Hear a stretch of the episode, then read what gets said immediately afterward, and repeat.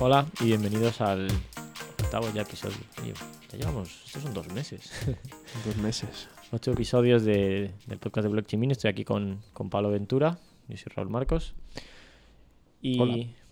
para, para hoy habíamos pensado en hablar un poco sobre, sobre qué problemas, qué, qué cagadas ¿no? ha, ha habido en blockchain y, y qué consecuencias tiene esto. ¿Qué te parece? Muy bien. Al final las cagadas han sido, bueno, yo diría que solo han sido relacionadas con smart contracts, ¿no? Supongo que habrá un poco de todo, pero vamos, las gordas y de, Sí. de las que vamos a hablar hoy son de smart. Sí, al final, claro, una de las críticas que se le hace a Ethereum precisamente es, oye, muy bonito eso que decís de que se pueda programar cualquier cosa, pero es que se puede programar cualquier cosa y va a haber problemas y, y los hay. Mientras que en Bitcoin, pues por ejemplo, Bitcoin eh, está muy limitado lo que se puede hacer. ¿no? y- claro, hace una cosa y la hace bien. Entonces, si las cagadas son de smart contracts, ¿qué te parece si llamamos a este episodio Smart Cagadas? Perfecto. Venga, ¿y de, de cuáles vamos a hablar? Vale, bueno, pues por hablar un poco, eh, probablemente la más famosa que ha habido, eh, iba a decir en Ethereum, probablemente en cripto en general, es la de la famosa de, de DAO, que fue, yo creo que hace un año y algo. Sí, un año, año y pico. Y, y básicamente fue... eh, que ¿Qué se- es, ¿Qué es DAO? Claro, se, se llevaba un tiempo hablando de, de las DAO. Las DAO son organizaciones descentralizadas, Decentralized Autonomous Organizations. La idea es que nos podemos crear un token para nosotros mismos y ese token representa probablemente pues, 100 tokens, ¿no? Eh, un token es un 1% y es eh, un voto. Entonces eh, se podrían hacer votaciones con smart contracts, el resultado de la votación se implementa automáticamente, o sea, no hay un gestor, no hay nadie que tenga que implementarlo. Bueno, parecía y parece interesante y se está haciendo cosas muy interesantes. Entonces hubo una carrera, un poco al final, de a ver quién hace la primera DAO. Porque quien haga la primera DAO y haga una ICO al final va a conseguir mucho dinero. Probablemente a consecuencia de eso eh, se corrió demasiado en el desarrollo eh, y de DAO fue la primera o la más así la más famosa. De hecho, es que ellos mismos se llamaron de DAO, la DAO. Eh, esta DAO recibió muchísimo, muchísimos Ethers al punto que llegó a tener, no sé si recibió un- Igual, igual, igual me equivoco, pero creo que eran un 15 o un 20% de todos los Ether que había en circulación en ese momento. Que es como una locura. Jeroma. Es una locura. Entonces, e- esta DAO era, pues, por así decirlo, era un fondo de inversión. Oye, vamos a juntar aquí los Ether. Con Smart Contract vamos a votar eh, a quién le damos los Ether para invertir. El resultado que salga se automáticamente se da el dinero y los beneficios se meten en, en un Smart Contract y se reparten entre los token holders. Precioso. ¿Qué pasó? Probablemente lo que digo, por las prisas. Alguien encontró un fallo que permitía eh, a alguien no autorizado drenar la- los fondos, sacar los fondos de, de donde estaban guardados los fondos de, de, de DAO. Claro. Eh, esto tuvo Pero al final esto venía de, de el smart contract, había dejado una puerta abierta, Claro, el smart contract estaba, estaba mal programado. estaba mal programa. Es lo que decía antes, al final, eh, por mucho que. O sea, blockchain es inmutable, blockchain eso no falla. Mm, ha habido alguna tontería de caso, pero bueno, en general nunca falla, no, siempre, no, no falla nunca.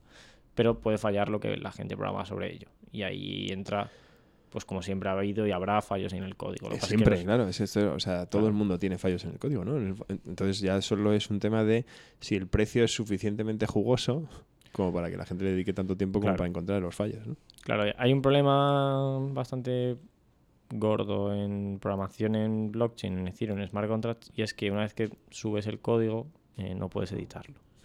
Pequeño matiz. Pequeño matiz. Mientras que todo el mundo no la, a todo el mundo lo ha pasado, pues por ejemplo, subes una nueva versión de Cabify, hay un fallo, pues en un- una hora o incluso menos puedes arreglarlo, mientras que aquí hay formas, pero es más complicado. Y mientras que el, el código, pues el código de Cabify da servicio a Cabify, pero no controla el dinero, aquí sí. Entonces, claro, en ese momento, en el- aquel entonces hubo un fallo en el que detrás de esto había, al momento no sé si eran 60 millones de euros o no, que sé. Entonces alguien encontró ese fallo y pues lo, lo aprovechó para sacar el dinero. Fue súper interesante porque no fue una transacción y ya está, sino que tenía que hacerlo poco a poco. Entonces se vio durante dos días como poco a poco se iba, Iba- saliendo dinero y nadie podía hacer nada. Entonces fue muy interesante que, un grupo de gente, de hecho liderado por un español, por, por Jordi Bailina, dijo, vale, pues vamos a intentar, vamos a hacer lo mismo, lo mismo que ha hecho, lo vamos a hacer por otro lado, para que consiga sacar menos dinero. Entonces había una cuenta, los white hackers que le llaman, y el hacker malo, los dos sacando dinero poco a poco de la cuenta, recuperando el dinero. Y eso pasó durante dos días, todo el mundo mirando porque no se podía parar. Es, es todo un honor que fuese un español que liderase esa parte. Sí, además eh, Jordi está de los mejores mejor considerados programadores así de, de Ethereum. No, en Es- en España tenemos gente Muy buena. de Smart Contract muy buena, entre él y Jorge, Jorge Izquierdo, de Aragón. Hacen cosas súper interesantes. Entonces, después de esto, al Bueno, final... y- y solo para aclarar, lo que, hizo, lo que hicieron estos white hackers es sacar dinero para que no lo sacasen los malos, para luego devolvérselo a para los luego devolverlo. sí. Que tiene, tiene mucho mérito. O sea, aparte de saber hacerlo, decir, Sí. oye, voy a coger 15, 20 millones y luego los voy a repartir. Tiene, tiene narices. Sí, es que hay- el- cuesta creerlo, pero hay gente buena también por ahí haciendo cosas con capacidad. Sí, No solo los malos tienen capacidades. No, eh, esto, esta gente, además, que, bueno, luego lo contamos, pero lo, lo han hecho ya más veces. Cosas así. Y bueno, al final esto lo que llevó a, a, a que en Ethereum eh, hubo una discusión enorme de, oye, podemos hacer un fork, podemos cambiar, si nos ponemos todos de acuerdo, Esto también cambiar, es muy interesante. Podemos cambiar la historia. Claro, entonces, o sea que hubo dos vertientes, ¿no? Claro, de repente dijeron, vale, podemos hacer, podemos dejar la historia tal y como está, ¿vale? Pero Asumir estas pérdidas. y ya está. O podemos coger y dejarlo todo mensa- menos esto, que esto no ha pasado. En, en esta versión nuestra de este mundo, en- de la historia, en esta historia, la gente que invirtió le devolvimos el dinero. Y hubo muchísima controversia porque, claro, eso significaba alterar la inmutabilidad de, de blockchain, que es un principio, el principio más sagrado de blockchain. Es dar un paso atrás y, y arreglar eso, ¿no? Claro. Y la discusión, yo tengo mi, mi propia opinión, yo creo que estuvo bien hecho, al final se hizo, se hizo el fork. Y a ver, los argumentos que, que había a favor del fork era, oye, ya, pero es que esto, eh, blockchain es inmutable cuando, cuando sea, esté estable y acabado, pero esto está súper en beta. eh, estamos todavía, por así decirlo, probando. eh, la cantidad de dinero robada eh, es cercana a eso, al 15-20%, es muchísimo respecto al total de Ethereum. Entonces, un golpe tan grande que alguien controle el 20% de todos los Ether puede tener consecuencias bastante desagradables. Entonces, al final lo que hizo es que se propuso un cambio, como todo, lo tienen que votar los mineros, y, y al final hubo gente que dijo, no, yo me quedo con la historia en la que pasó el robo, no me ha gustado, pero, pero aquí ha pasado, y eso es el famoso Ethereum Classic que salió. Entonces ahora hay Ethereum y Ethereum Classic. En Ethereum Classic sí que hubo hack, y en Ethereum normal se deshizo. Se ah, volvió atrás. Se volvió atrás solo ese cambio.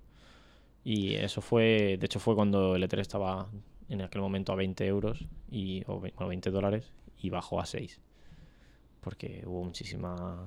Hombre, es que, o sea, al final, entonces, si tú mantienes Ether, tú sabes que esa comunidad está, oye, no te quiere decir que vuelva a ocurrir, pero está más abierta a, oye, pues si hay algún mega hackeo y bla, bla, bla, pues bueno, esa comunidad está más abierta a dar un paso atrás y arreglarlo para, para lo bueno y para lo malo que la de Ethereum Classic, que son más estoicos y prefieren mantenerse fieles a la realidad, ¿no? A toda la realidad, no solo la buena.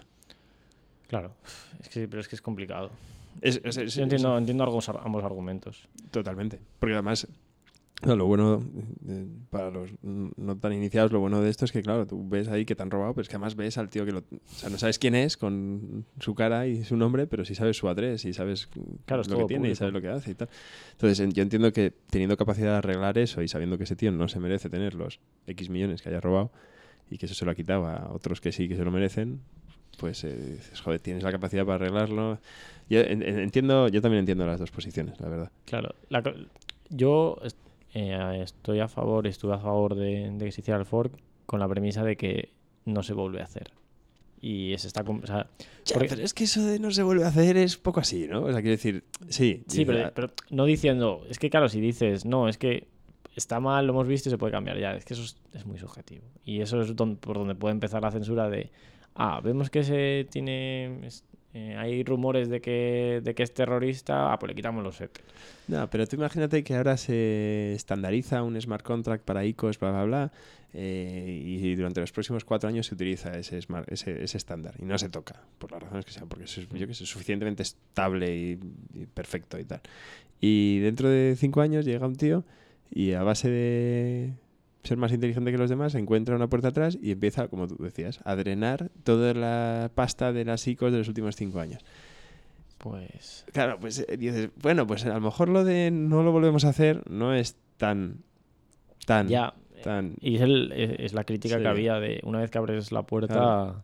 Y de hecho, bueno, lo, lo hablamos. Ahora hay un problema eh, también similar y hay propuesto que en, el, pro- que en un próximo hard fork, en un próximo actualización del protocolo de Ethereum, que, que lo, que lo solu- se solucione. Y parece que esta vez no se va a hacer, pero la gente está diciendo ya, ah, pero ¿y por qué la otra vez sí ahora no? Hay argumentos, pero claro, siempre puedes tirar. No, no es fácil, no es fácil esta gestión. Sí. Bueno, oye, pues, eh, pues ya sabéis, ya hemos explicado el- la smart cagada de la DAO Sí. de Ethereum. De hecho, Eh, eso explica, porque mucha gente dice, vea, pero Ethereum Classic, ¿qué es? claro, Pues de ahí viene. Los estoicos. Eh, que pasamos a otra. Vale, sí, vamos a tener para 4 o 5 capítulos. Sí, aquí esta es la parte 1, podemos hacer todas las que queramos, esto va a ser muy socorrida. ¿Qué te parece si hablamos de la que ocurrió hace unas hace unos meses, yo creo ya, de la multisig? Sí, fue en no- noviembre, ¿no? Octubre, Novie- noviembre. ¿Qué empresa era esta? ¿Cómo se llamaba? Parity. Parity. Claro, bueno, vamos, Bueno, a, vamos, a, vamos empezar a desde el principio. sí. Vamos a empezar desde el principio. Multisig es, eh, es algo que... Multisignature, ¿no? Sí, multisignature que, bueno, en Bitcoin ya lleva tiempo y en Ethereum también. Básicamente es una cuenta que para controlarlo necesitas más de una clave privada, ¿vale? Básicamente, eh, tiene sentido, por ejemplo, para una empresa, ¿no? Si tenemos 5 millones de euros en una empresa, no tiene sentido que yo con mi clave, con una- tengo una clave privada que acceda a todo el dinero. No tiene sentido, por ejemplo, pues las cinco personas del consejo de administración tienen claves y con tres de esas cinco claves se puede operar, por ejemplo. Tiene sentido. En Bitcoin pues está hecho dentro del protocolo, en Ethereum como hay smart contracts se hace con smart contract. Parity es eh, una empresa que es de uno de los fundadores de Ethereum, de, de Joseph Lubin, que es de los mejores, no, de, perdón, de, de Gavin Wood, que es de los mejores, está muy, bien considerada esa empresa en, en, en Ethereum. Entonces ellos habían publicado el código de una de su versión de multisig, la multisig de Parity, que era usada por muchísima gente. De hecho, había dos, esa y otra otro proyecto, una ICO, Agnosis, que fueron que hicieron una un poco más sencilla. Y eh, pues como todo, eh, es un smart contract y hubo un fallo, fallo muy muy gordo. Qué fallo. Básicamente el, el fallo, no me acuerdo exactamente qué era. Lo típico de programación, alguien hizo una un- cambió, o sea, mejoró el código y mejoró pues 2000 líneas de código, son muchísimas en las que muchos cambios eran de apariencia, de pues esta ventana no sé qué tal. Pero se le olvidó poner eh, una palabra en un sitio para hacer un método privado. Al no ponerlo, el método por defecto era público, entonces cualquiera podía llamar a- al método, que curiosamente era un método importante, que era el método cambiar dueño. Entonces, claro, pasó, pasó lo que tenía que pasar. ¿Y qué pasó? Porque lo que pasó es casi más, más divertido que, que- Claro, pues que muchos proyectos. eh, ese- esa, esa multisig, para que. Claro, para, para entender la importancia, es que, claro, casi todas las ICOs, o lo normal es que dices, vale, yo el dinero que voy a recibir de la ICO, los ETH los voy a mandar a una multisig. Claro, multisig tienes que hacértela tú. Entonces, como digo, había dos opciones, o la de Gnosis o la de, o la de multisig. Y mucha gente usaba la de multisig. Entonces alguien encontró que, que podía cambiar el dueño, entonces podía coger, llegar a una multisig de un proyecto con 30 millones, darle a cambiar dueño y, y mandarse el dinero. per- Perfecto. Maravilloso. Qué bonito. Y, y fue muy raro, la verdad, fue muy raro porque eh, el, quien fuera el hacker eh, eligió solo, solo lo hizo a tres proyectos, que lo podría haber hecho. Además es que es muy fácil buscar en, en Claro, o tal, puedes buscar... Es que además puedes buscar qué, qué, qué- qué copias de un smart contract hay, entonces puedes ver los 100 Los smart 100. contracts, puede haber robado los 100 a la vez, pues puedes hacer la misma función y ejecutarla a las 100 y cuando alguien se entera ya has robado los 100. Pues quien sea este solo decidió hacerlo a tres proyectos. Tres proyectos que hay como rumores o sospechas. Eran tres proyectos que tenían dinero, pero que no eran. No tenían mucha comunidad, ¿no? Como voy a robar, pero no voy a hacer mucho daño a, la, a Ethereum. Porque claro, si robas a todas las ICOs Claro. la que lías es enorme. Y además no lo hizo a la vez, sino que robó uno, pasaron cuatro horas, robó otro. o sea, como que es igual, como que se fue a dormir y luego volvió a robarlo. Muy raro. A lo, al mejor, final- a lo mejor estaba jugando a la consola, es un chaval de 14 años. un- Y dijo, mira lo que he encontrado. pues puede ser. Y eh, bueno, al final eh, robó a tres. A. No me acuerdo los nombres. A Swarm. eh, a Eternity. Y creo que un tercero que no me acuerdo de cuál. Y, y lo mismo que en The DAO, eh, en cuanto lo- la gente de Ethereum se dio cuenta, liderados otra vez, tengo entendido por Jordi, eh, montaron un grupo. El caballero blanco. el caballero blanco totalmente. Decir vale vamos a corriendo vamos a hacer una, una lista de todas las todos los smart todas las multisig de parity desplegadas que tienen este fallo y vamos a mm, sacar los fondos nosotros antes que, que lo haga cualquier persona porque ya el problema ya no era solo el hacker que parecía que no tal sino que un momento que se hiciera público era tan fácil que cualquiera decía ah, pues voy a correr yo Entonces, Claro. antes de hacerlo público, esos proyectos que se habían robado, la gente se organizó para sacar el dinero. Y, y tuvo muchísimo mérito porque no sé si fueron 200 millones que recuperaron o, o 170 millones. Que lo recuperaron y en una semana los devolvieron. Claro, que fue una movida, pero tuvieron que contactar a decir, oye, a la ICO, oye, te acabamos de quitar 30 Tengo millones. tu dinero. Te acabamos de quitar 30 millones, pero te lo vamos a devolver, pero por favor demuéstrame, o sea, dime una dirección y demuéstrame que esa dirección está controlada por la misma gente que antes y tal. Fue, fue muy frenético. Pero también fue, o sea, fue una putada por esos proyectos, pero también fue un, un buen ejemplo de, de lo ágil que es la comunidad de desarrollo y, y que, como decías tú antes, que hay buenas personas. Es increíble, la verdad. Da gusto. Porque es el. O sea, al final todos tenemos nuestras vidas y todos tenemos nuestras movidas. O sea, que dedicarle tantísimo tiempo a arreglar una cosa que no es culpa tuya y que, hombre, indirectamente supongo que sí, todos los caballeros blancos tienen un interés en que la red se mantenga y, y siga siendo sólida y tal, porque es un proyecto de sus vidas, ¿no? Igual que, que- que todos tenemos nuestro proyecto, ¿no? más Hmm. pequeños o más grandes. Pero, mm, pero es alucinante. No, está, está muy guay. Vamos, yo lo, lo- lo admiro muchísimo.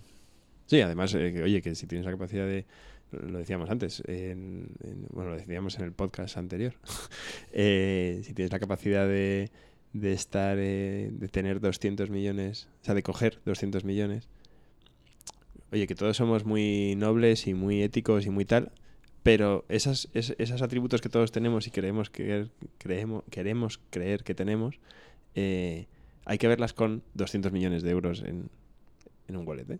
Y ver si... Y, y, oye, eh, tiene mucho mérito. Em, podríamos invitarles al podcast a estos caballeros blancos. Estaría guay. Estaría guay. La verdad es que no, no conozco a Ayrton, yo creo que está en Barcelona. Bueno, si hay que ir a Barcelona. Como los Eh, micros y una, mal- y una maleta. Exacto, y la maleta. Mm, venga, oye, hablamos de una un poquito más, más cercana. eh, que ha Sí, ocurrido hace unas semanas. Hace unas semanas. Sí, eh, que es una, otra una putada. Pues nada, es otro ejemplo de, La de tercera esto- y última smart cagada de... sí, de, de que esto es.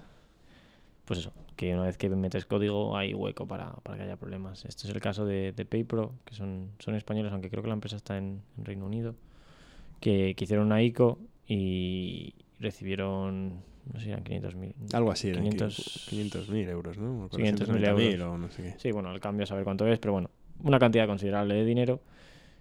Y tuvieron un problema que cuando subieron los smart contracts a... Bueno, todo esto parece, viendo, viendo lo que, el código que hay público en, blockchain y tal, y viendo, pues parece que es esto, pero bueno, no tampoco puedo estar seguro.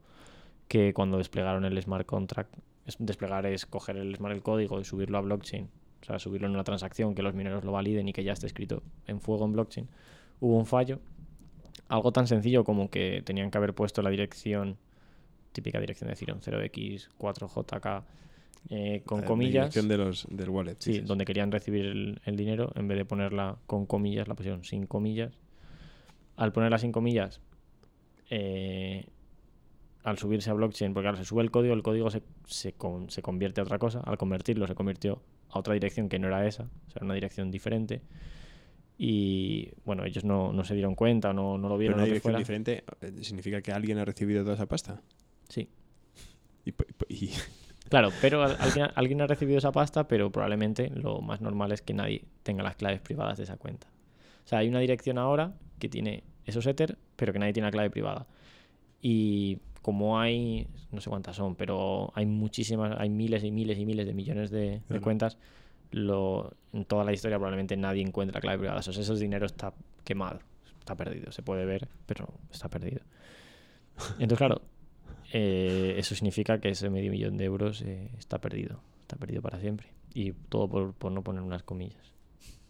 pero y, explícame una cosa. O sea, esta empresa eh, desarrollaron ellos su propio smart contract. Con, Tengo, entendi- tengo algunos- entendido que contrataron contrataron a, a una empresa. De hecho, la noticia que salió es que bueno, ellos eh, obviamente no están nada contentos y ah, quieren denunciar a alguien de desarrollo el smart contract, porque además ellos habían contratado una auditoría. Una auditoría lo que se suele hacer es se, se desarrolla el smart contract, entonces luego se le pasa a un tercero para, oye, Se audítame, eh, dime que esto está correcto, mira a ver si encuentras fallos.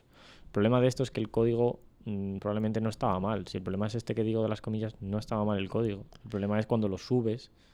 Pero sub- subirlo lo hicieron ellos mismos, entiendo. No lo hicieron. Claro. eh, bueno, parece que sí. Parece que sí. Entonces, ellos al subir, o sea, ellos por un lado contratan a alguien que les haga el smart contract. Se lo hacen, ¿no? Y se lo pasan. Por otro lado, cogen a un auditor, un tercero, que le piden que lo valide y que mire a ver si tiene fallos. Lo valida. Y, Y, está luego bien el código. una claro. vez que el código está bien, dice, bueno, pues pongo mi, mi dirección de smart contract, Y- o sea, mi dirección de wallet, perdón, para recibir la, la pasta y lo, Y lo subo. lo subo. Y Claro. en, ese, en, ese, en esas dos únicas cosas que tuvo que hacer, en una la metieron en la pata, Exacto. Que es no poner unas comillas. Claro. Y claro, es como lo que hablábamos eh, antes. eh, si, si yo, por ejemplo, subo el, el- el código de mi página web que se paga con PayPal y lo subo mal y pues no hay no llegan los pagos porque mi cuenta de PayPal está mal puesta, pues lo arreglo en un momento y probablemente PayPal me diga, oye, te estás equivocado. Tienes razón, tal. O incluso pongo el IBAN de otra persona y se puede deshacer la cuenta. Aquí el problema es que aquí no se puede deshacer. Mm, No hay nadie que vele por mí. Esto es el lejano oeste y, y no hay solución. Probablemente en unos años, eh, esto cuando no esté tan, por así decirlo, en pañales, pues eh, probablemente Ethereum o, o la herramienta que uses para desplegar, pues eh, ya habrá pasado más veces te avisará, oye, la dirección que sale por aquí no es la misma que tú has puesto, probablemente. Bueno, ahí decías tú, me contabas antes que, que hay un fallito muy importante y es podías haber probado el smart contract tú Sí. antes de Ah, sí, a ver, como, como todo, también es que es, es muy fácil hablar después. todo lo pasado es mucho más fácil Claro. todo está clarísimo pero probablemente normal, probarlo claro. antes de Lo normal en estos casos es, eh, porque Ethereum tiene el blockchain principal, que se le suele llamar mainnet, pero luego hay tres o cuatro de pruebas. ¿no? Los, de, los de prueba es, es gratis eh, mandar cosas porque simplemente eh, bueno, consigues ethers en esa versión de prueba y lo, lo despliegas. Entonces lo normal es lo mismo que vas a subir a, la mainnet, es subirlo a, la- a una de prueba y probar que funciona la ICO. Probar que funciona el token, probar que mandas el, ether, probar que llega a la cuenta. Es un paso más, igual que pues eso, lo que decías tú antes, haces el código, lo auditas, lo mandas a prueba, ves que funciona y luego incluso pues lo despliegas a producción y en producción, o sea, en producción despliegas a mainnet y luego en mainnet ves que todo funciona. O sea, ves que el código que hay, eh, la dirección de destino es la correcta, etcétera, etcétera. Como todo, no vas a poder estar 99, como- no- o sea, 100% seguro, pero tienes que hacer todo lo posible para minimizarlo. No sé si lo han hecho ellos no lo han hecho, pero yo supongo que no. No a mí me yo a ver yo no- me da mucha pena y o- o- ojalá no les hubiera pasado desde luego todo nuestro apoyo desde aquí pero eh, me da la sensación de que el fallo se hubiese detectado haciendo esas pequeñas Es comprobaciones probable. Sí, no lo sé. A lo mejor estamos perdiendo algo, pero bueno, en cualquiera de los casos, Veremos. oye, Pero bueno, nuestro sí, es- a los de PayPro y Es un ejemplo de que, de que esto todavía, lo que digo, falta, está en pañales. falta eh, infraestructura y, y que es muy arriesgado porque estás jugando con código que gestiona mucho dinero y que es, o sea, es código que, que gestiona mucho dinero y que no se puede editar. y que no se puede editar. Esas dos cosas juntas han tenido han dado problemas y seguirán Ni dando deshacer los movimientos. Es que es, es que es, es que es todo. y deshacer movimientos, claro. Sí, sí. O sea, ya no es que no puedas editar el código, es que no puedes deshacer que nada. Cualquiera de esas tres cosas en el, en el mundo tradicional ya sería complicado. Imagínate que unas transferencias no pueden ser, ser deshechas, pero es que sumado a las otras dos, tienes un cóctel. Tienes un cóctel chulo, chulo. Un cóctel, Sí. un cóctel que generas marcagadas. Esa- que ha sido suficiente como para que ¿Cómo creemos se nota que una, sub- una sublínea de, de nuestro podcast.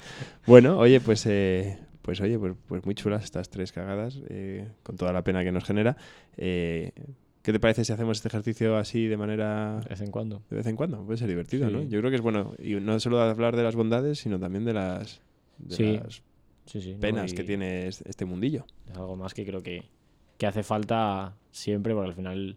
A ver, yo soy, soy un fanboy de, de todo esto, entonces está bien de vez en cuando ver, vale, oye, que, que esto no es todo tan bonito, que tiene sus cosas malas, que, que igual hay burbuja, que mil cosas, entonces es un buen ejercicio, sí. desde luego.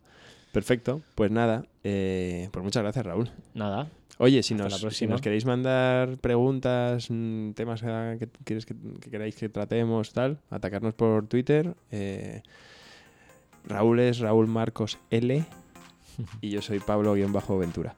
Así que, pues nada, un placer. Hasta luego. Adiós.